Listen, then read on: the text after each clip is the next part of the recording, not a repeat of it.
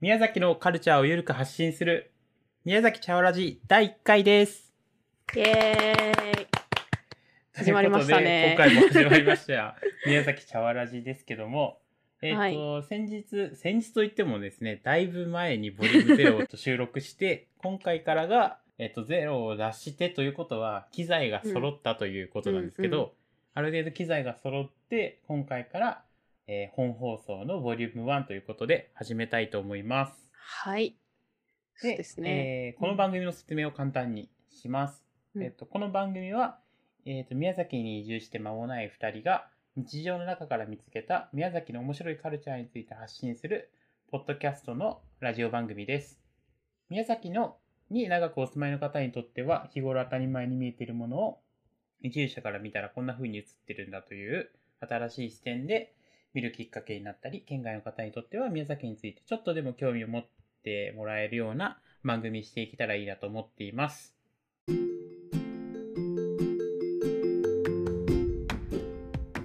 というわけでですね、今回は、えーさっきちょっともう、ね、この番組始める前に話しちゃったところもあるんですけど、はい。えっ、と、ね、ズバリ、今回はですね、焼酎について、ちょっとこう、話ししながら、うん、うんわかんないことがあれば検索しながら、そうです、2人で掘っていきたいと思っています。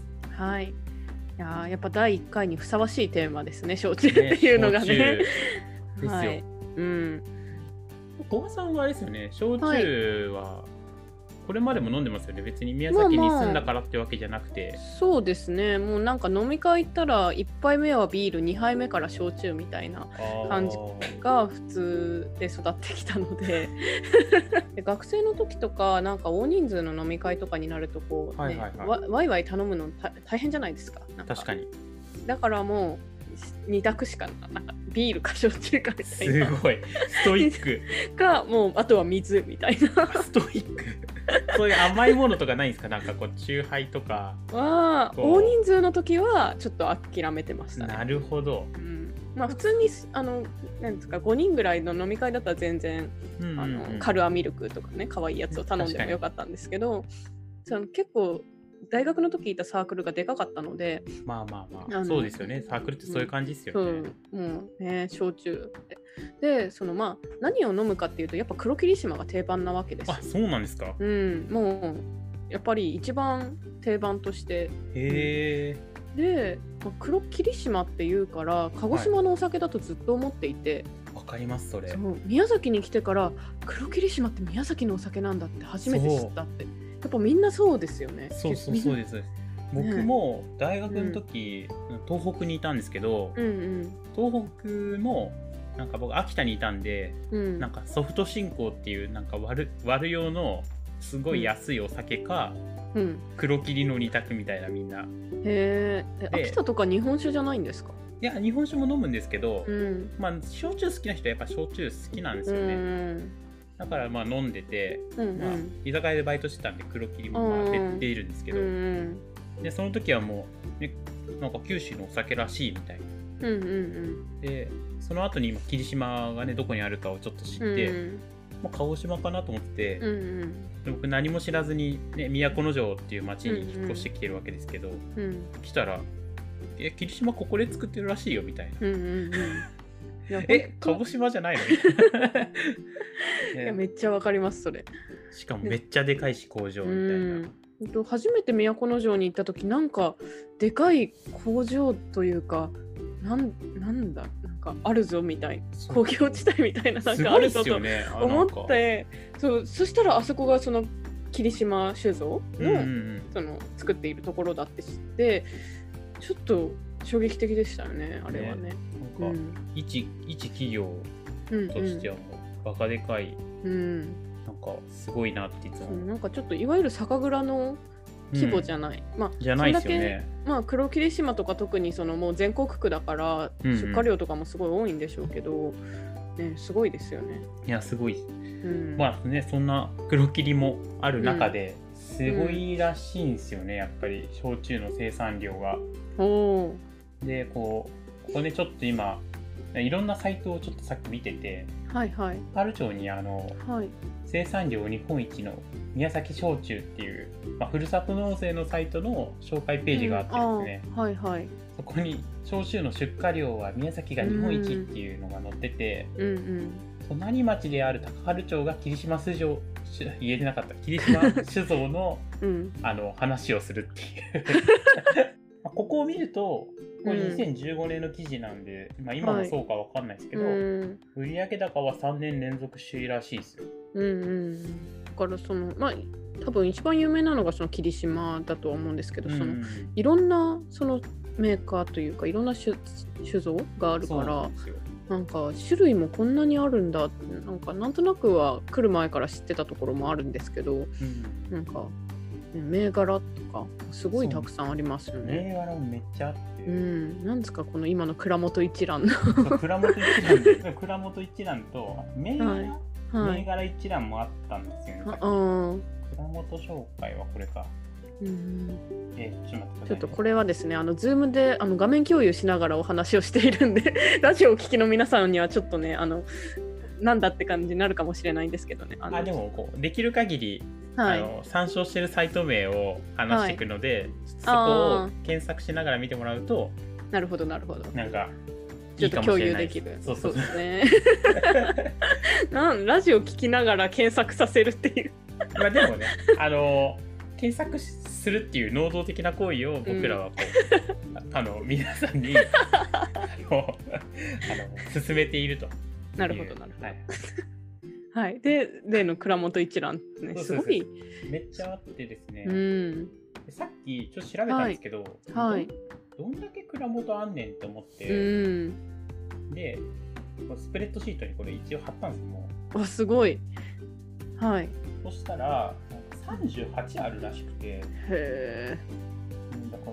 そんなあるんやっていう、うんうん。ちなみに都城には4つですからはい。なんなんだろう多いのか少ないのかちょっと分かんないですけたど、確かに。まあうんまあ全国的には多いうん、まあ多いでしょう、ね。ようには思いますけどねうん。柳田さんとかね本当に近くですけど赤、赤影？へ赤影青影かなえ。で僕はねちょっとねあれなんですよまだあのそのなんですか癖のある焼酎がちょっと苦手でああ。まだこう青影とかはいいけてない感じ、な特に芋焼酎ってちょっと癖というか臭みというかありますもんね。ありますうん。でもなんかこう臭いのが好きっていう人もやっぱりいて、うん。なんかで最近売れてるのはやっぱりこう、まあ、霧島酒造さんであったりとかうん。あと小引きブルーとか、なんか飲みやすいのがやっぱりこう、はいはいちょっと浸透していますけどうんうん。やっぱこうそっからなのかなハマっていくとやっぱりこう、うん。どんどん臭いのがうんうん。好きになるのかなっていうう。ん、まあちょっとわかりますね。いやなんかやっぱ最初の頃はあのの飲みやすいやつばっかり飲んでたんですけどあちょっとその強いやつというかもういけるなって思い出したらなんかそっちばっかりになっちゃったりとか。あもそううまさにその例じゃないですか、完全なそうですね。完全にハマりきってるじゃないですか。うん、そうですね。だからなんか小引きブルーとか美味しいし飲みやすいけどちょっと物足りない時ありますね。ああ、うんまあ邪魔はしないですけどね。あそうそうなんですよ。であとその宮崎の焼酎が度数が20%がメジャーじああ確かないですか。20度ですよね。そううん。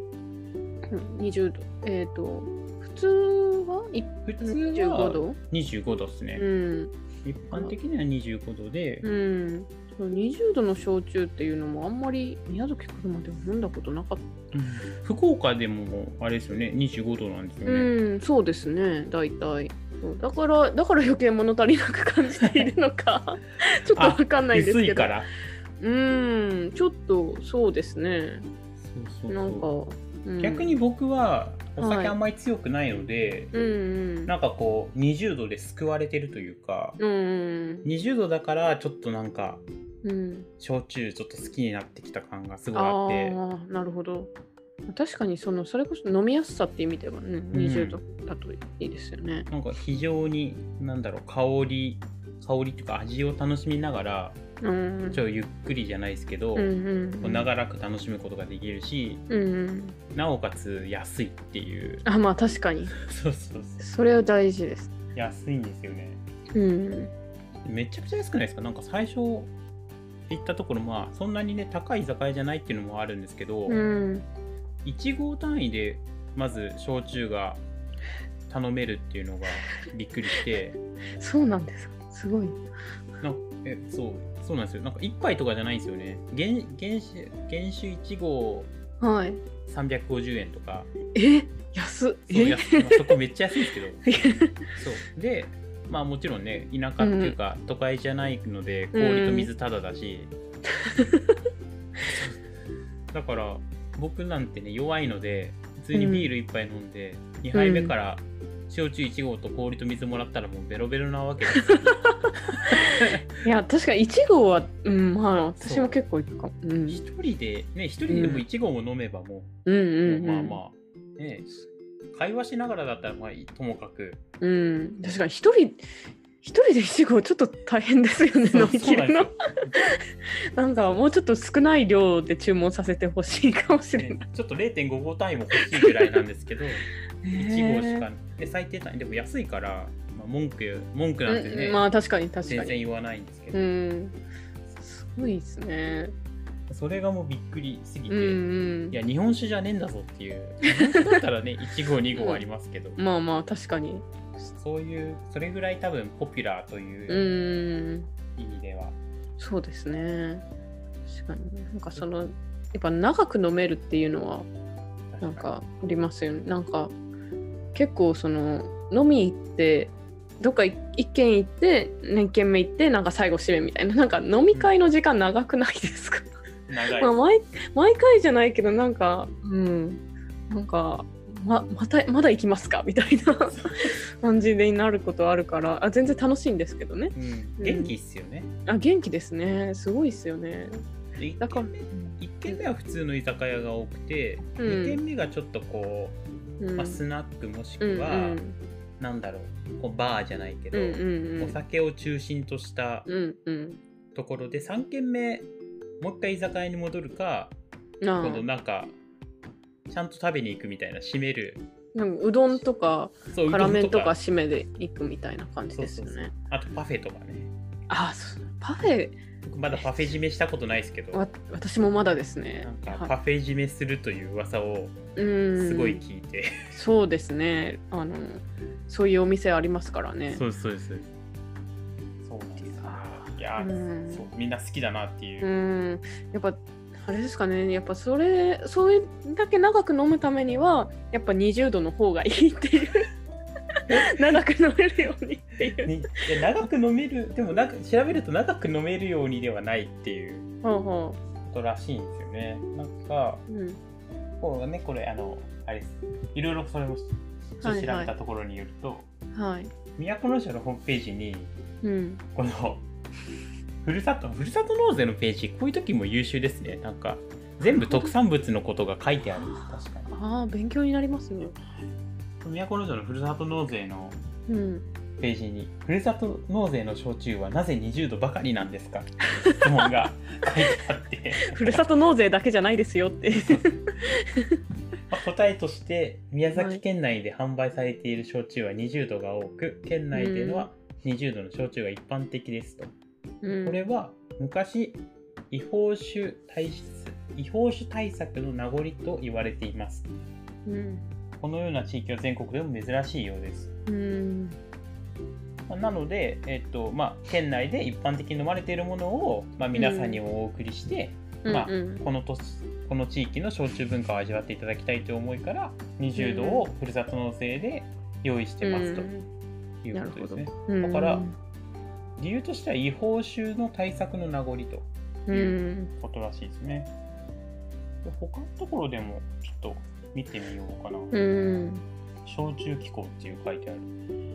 ブログですかねですかね、うんこれ。なるほど。うん当時売られている焼酎は税金が高く非常に高価だったので、うん人々は違法と知りながら焼酎を密造し始めました。で税収が減り困ってしまった、まあ、国が、うん。えー酒税の安い20度の焼酎の製造販売を認める酒類特別措置法を設けた結果20度の焼酎が普及し定着した地域が残ったと。うん。うん。これだったらなんか全国に残っても良さそうな感じがしますけど。そうですね。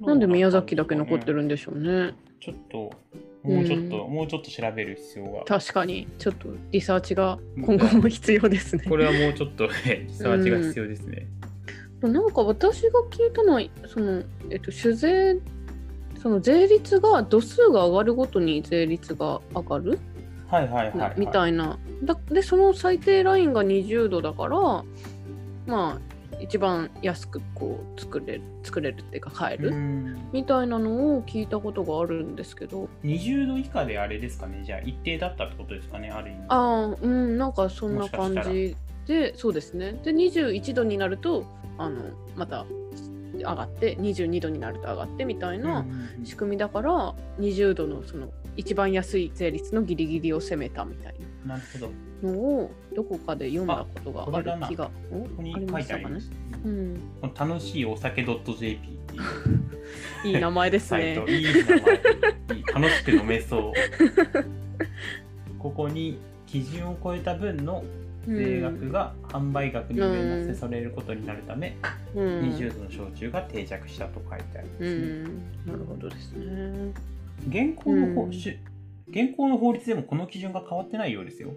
ほまあ上流酒類の基本税率は21度未満。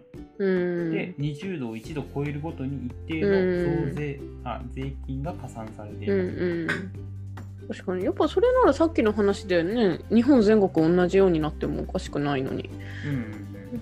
うんうんなんで宮崎だけ20でこう止まったのかっていうのは不思議ですよね。うんそうですね。うん。確かにその理由にはなってないですね。うん。うん。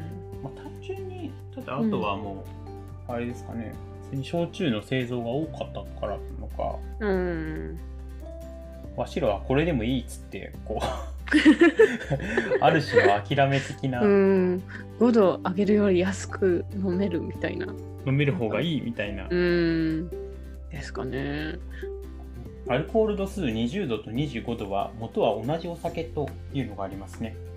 うん。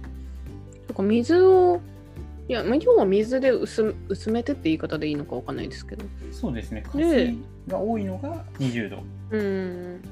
だからその水を全く入れない状態だったら度数がかなり高いのが、ちょっとこう抑えてって20にするか25にするかみたいなうんことですね。ですね。うん、結果まだなぜ宮崎だけっていうのがちょっと ちょっと謎は謎のままになりそうですねです今日。これどうですかね？ここ、はい。あおちょっとこれいいんじゃないですか？アクガレさんのホームページを今見てるんですけども、はい。20度が主流になった理由には、密造業者の拠点となっていた場所が宮崎であったことっ。て書いてありますね。はあ。で、そして宮崎、え？密造業者に対して対抗策として、密造酒の多い宮崎で国がもっぱら20度の焼酎を作らせた。うん特別に宮崎の焼酎蔵に許可したという経緯がありました。はい、出店出店元宮崎日日新聞と書いてあるので、おお。なんかどうも正しそうなそうですね。すごく信憑性のある話ですね。へえ、そうか。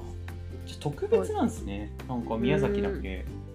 まあ、まあ、今はどうかわかんないですけど少なくともその当時はその密造業者がたくさんいたっていうことうんうんうん。ですね。ですね。へつまりは20度の密造、密造、密造が言えないけど、み20度の密造酒を生んだ場所でもあり、その密。造酒に対抗した正規の焼酎が作られた場所でもありますと。へえなるほど。やっぱい今も昔も宮崎はそういうお酒を作るこう、まあ、大きな拠点ではあったわけですよね。そうですね、うんそういうことですね。ね面白いですね。面白い。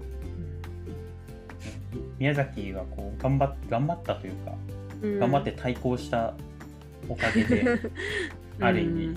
そうですね。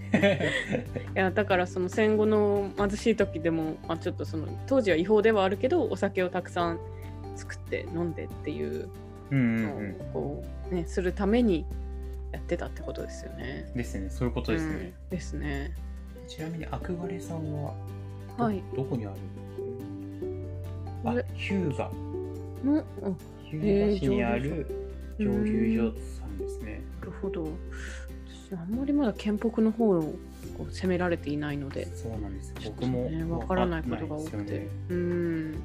いや宮崎でかいですからね。なんか全部こう回ったりとか知るのはなかなか難しいですよね。なかなか難しいですよね。うん。なんか結構その地域によってもその地域差というかうんありますよね。その宮崎市と都城市でもなんかあももともと都城の方が島津藩のですね。領地だったからなんかあっちはもはや鹿児島だみたいなことを 宮崎の人はよく言うみたい言葉も言葉も結構違うみたいですからね。らしいですね。だからなんかなんうんか鹿児島の人とうんうん。話,、話せるっていうか同じような言葉とかうんイントネーションがちょっとうんそっちよよりというか、うんっうんていうのは結構ある。うん。そうですね。だからちょっとその焼酎を掘り下げるのもね地域ごとに攻めていかなきゃいけないからなかなかちょっと大変です。宮崎中飲み歩かないといけないから。それでね今広いって話があったんですけど、はいはいなんかさっき探してたらはい宮崎の焼酎作りの特徴にはい。原料の多様さもあるんじゃないかっていうのが言われてる方がいて、芋とかじゃなくて？また楽しいお酒 .jp ですけど、はいいいサイトですね。素晴らしいですよね。そういね芋がね多分主流だし、まあ、あと大分は麦じゃないでうんすか。うん。だからまあ、ね麦とかもね、まあ、作ってらっしゃる方、うんあの、うんうん酒屋さんいらっしゃるんですけどうんその他にも、えー、と一応米も熊本では米が多くて、大分では麦が多いので、おーそれの近くだとそっち寄りになるというか、はいはい。で一部ですねなんか高千穂とかはそばとかも多分作ってるみたいな、そば焼酎。まあでもそんな量多いのかわかんないですけど、うーん。作られているといううーん。なるほどですね。確かに。うん。なんかこう同じ県だけどうんうんだって、ね、確かにその高千穂とかだったらうん。宮崎市来るより熊本の方が早いですもんね。そうですね。だから大分よりか熊本よりか鹿児島よりかっていうので、ちょっと分かれてきそうですね。その辺がね。そういうのがなんか面白いなと。うんうんうん。本当だ。本格そば焼酎作りを極める修行へえ。へー高千穂のお酒ですですね。ね。うん。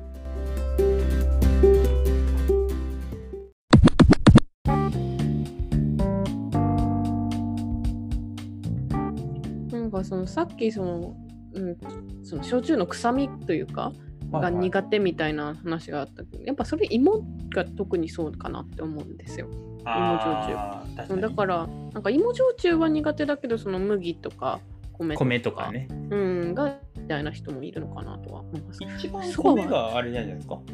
一番米がこうベーシックというか飲みやすいというか、うん、あそう。の引っかかりがないというか、うんうん癖がないというか、なんて言ったらいいんですか？うん。そうですね。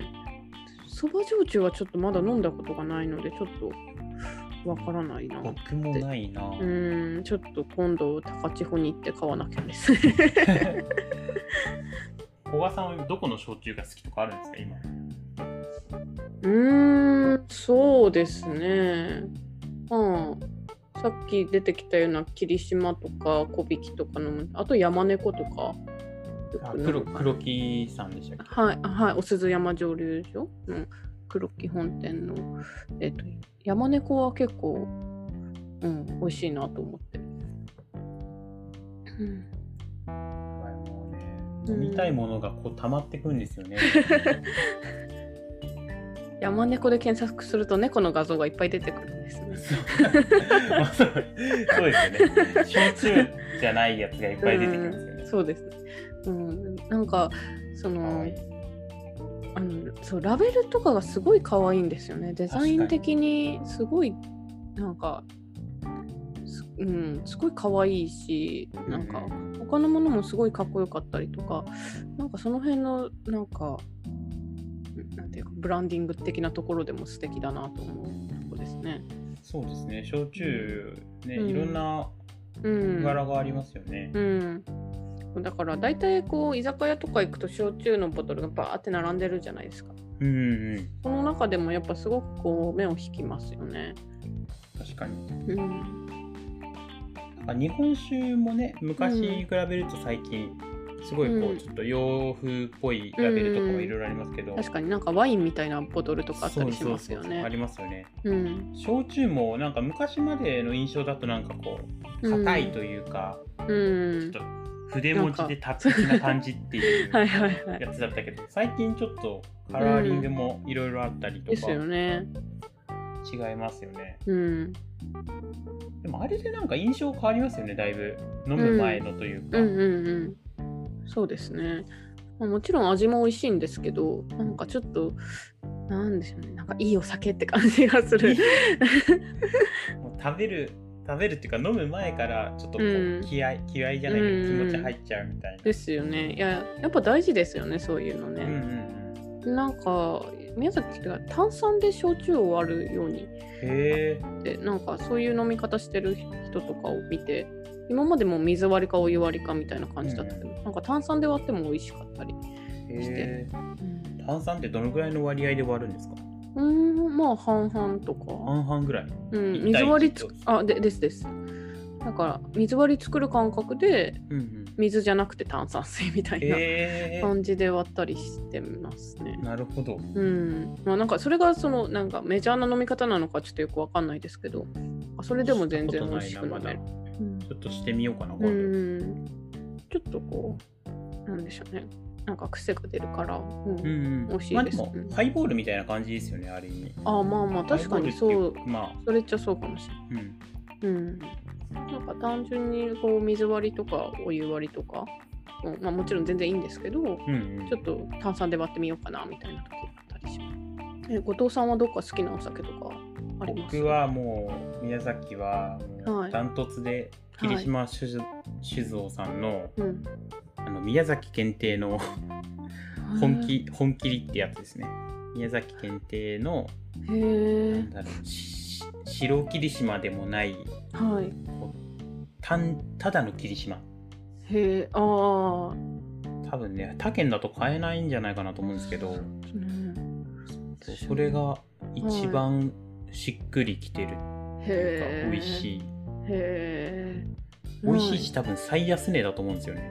そうなんですか？なんかドラッグストアとかで行けば1本うん。700円ぐらいで売ってて、え？え？720ml が えー、700円ぐらいで売ってるんです。多分定価多分1000円切るぐらい800円900それでも円ぐらいだと思うんですけど。はい。そうめちゃくちゃ安いのにはい。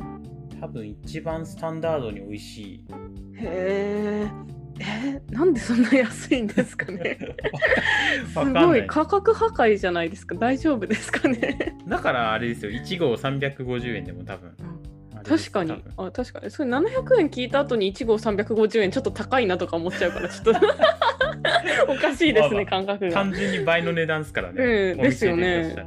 ですよね。なんか儲けるなみたいな思っちゃって。いやいやでもえー。全然安いですよ、全然安いまあですね。どういどういう仕組みなんですかね？わかんない。ですへでもえ本気が多分多分一番美味しいなっていつも思いますね。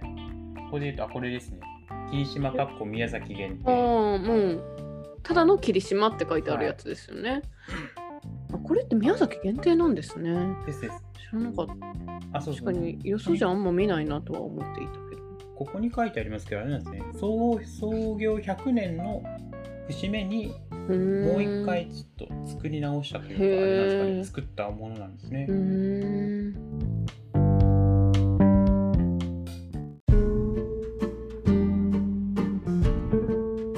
食の話題しかしてないあの はい。ラジオですけど、そうですね。そしてだいぶ話しているとお時間がもういい感じに。あら今回は。はい。そろそろ。そうですね。まあ導入編ということですね。今日の焼酎のね。とりあえず今日分かったことははい。20度は密造酒、密から生まれてたっていうあのとそうですね。生成の問題によってうん。20度で作っていたということ、うんうんそしてうん宮崎だけうんまあそこにね密造酒を作ってたという経緯もありうん国から、うん。まあ、作ることが許されてたというか、まあうん作っていいよっていうか、そうですね。20度でなら作れみたいなことがあったっていうことですむしろちょねっ。と20度をここだけ作っとけみたいな多分そうういう、ん。なんかまあそうで力すねというか。なんか外圧が働いた感じがしましたね。うん、確かに。でここで20度作っておけば、まあ、それの、そういう粗悪な、うんあの密醸酒っていうのはもう出回らなくなるだろうから、宮崎がいっぱい作れみたいな 感じだっってたんでいう感じがしましたねうん、。そんな気がしますね。そうですね。まあちょっと引き続き調べられたら、ちょっとそうですね。ラジオでもご報告で。できたらいいかなみたいな感じですかね。ではそろそろお時間ということで。はい。そうですね。で、あの私たち実はツイッターもやってまして、えっと、ツイッターで宮崎茶わラジ、ええっと、宮崎が漢字で、茶わがひらがなで、ラジがカタカナですね。宮崎茶わラジか、えっと、茶わラジオって、えっと、C、HAWARADIO で検索してもらえると私たちのアカウントが見れます。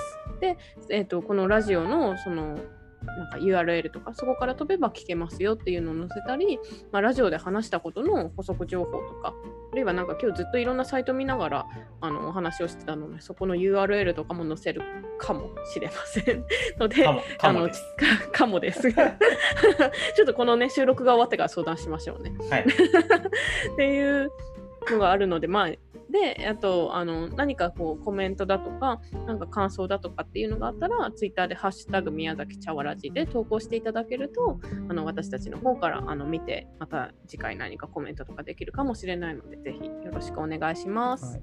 あとはね、なんかこういうの疑問に思ってるとか、うんうん、あそういうのもいいかもしれないですよね。うんああとなんかその今日私たちがそのね分かんない中で調べながら喋っているので実はこうなんすよみたいなことを教えてもらえると すごく助かったりするかも。